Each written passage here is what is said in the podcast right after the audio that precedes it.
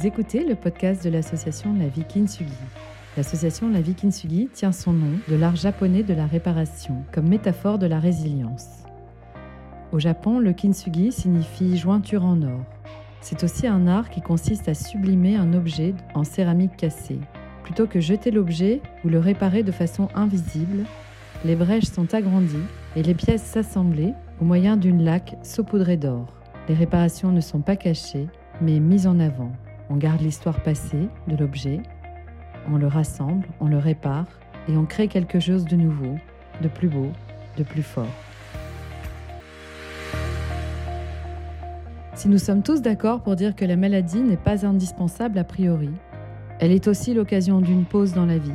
Elle impose une remise en question de nos propres aspirations, de notre rapport au corps et au sens que l'on souhaite donner à notre vie. Et coach santé de la vie Kintsugi permet de cheminer avec la maladie. Tout au long de cette année 2021, nous avons choisi de placer la relation humaine et le cancer au cœur de nos préoccupations. Nous vous invitons à découvrir une nouvelle interview. Maureen, tu es fondatrice de, des deux maisons euh, Le Bonnet Rose. Tu es également fondatrice de l'association Le Bonnet Rose. Ouais, mon bonnet rose, c'est pas mal non plus. Mon bonnet rose, excuse-moi. euh, tu t'es euh, devenu un peu euh, essentiel, en tout cas dans la région nord, mais même partout en France, au moment d'Octobre Rose. Je voudrais que tu me parles de, de ce qui t'a donné envie de créer l'association Le Bonnet Rose, mais aussi euh, d'investir autant le, le, la période d'Octobre Rose. Alors, bah, l'envie de créer euh, l'association Mon Bonnet Rose m'est venue à la fin de mes, mes traitements, hein, où euh, bah, j'ai euh, traversé un parcours de soins pour un cancer du sein en 2017 et fin de traitement en janvier 2018. Et j'ai créé l'association en mars 2018, donc un peu plus de deux mois après la fin de mes traitements. Et notamment parce qu'en traversant euh, le parcours de soins, je me suis quand même euh, aperçue de certains manques, en, tout cas des choses que moi j'aurais adoré avoir pendant que j'étais euh, malade dans, les traitements lourds. Et bah, depuis, et ça va faire bientôt cinq ans, bah, j'essaye de mettre en, place au fur et à mesure bah, ce qui a pu me manquer. Et puis, comme je suis plutôt une femme de projet, j'essaie toujours d'en faire toujours plus. Et alors, pourquoi euh, le bonnet rose?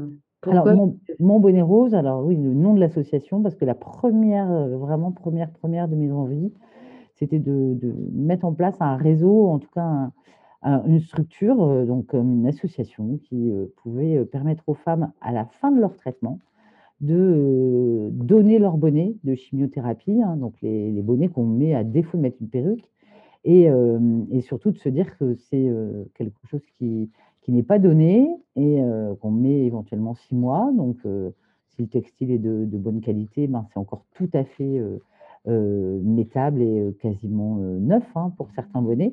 Et donc, du coup, ça valait quand même le coup de pouvoir se dire, ben, voilà, je, vais faire une bonne action, je vais donner mon bonnet plutôt que de le garder ou de le jeter. Donc, donc voilà, donc première, vraiment première mission de mon bonnet rose, ça a été les bonnets de chimiothérapie et de pouvoir le, faire cette chaîne de solidarité avec les bonnets. Donc depuis, euh, tu as créé les deux maisons, la maison de Marc en la maison de, de 800, l'association La Vie Kintsugi à travers les coachs de santé et partenaires de ces deux maisons. Qu'est-ce qui t'a donné envie, toi, d'intégrer le coaching de santé euh, au programme justement des deux maisons? Et comment est-ce que ce programme s'inclut dans les programmes globaux que tu proposes dans les maisons? Euh, bah, L'accompagnement euh, au niveau des maisons, on est sur plusieurs euh, plans, hein, que ce soit l'activité physique, l'esthétique, la détente, avec du massage, la réflexologie plantaire et autres. Mais évidemment, l'accompagnement est aussi extrêmement nécessaire. Alors ça peut arriver en complémentarité de ce que peut offrir un centre de soins et euh, via, par exemple, une oncopsychologue.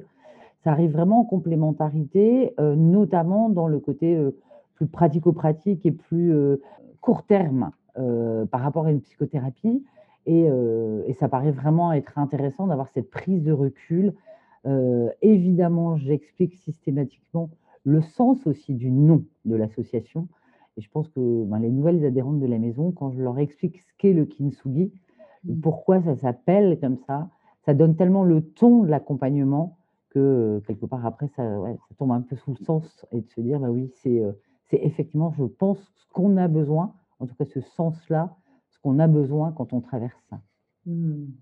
Pas de rappeler le nom parce que on met tellement de temps à, s'en souvenir que quand, quand, quand, on avait choisi le nom pour cet assaut, enfin quand j'ai choisi le nom pour cet assaut, je, je savais que j'allais me confronter à beaucoup de monde qui allait me dire mais c'est imprononçable.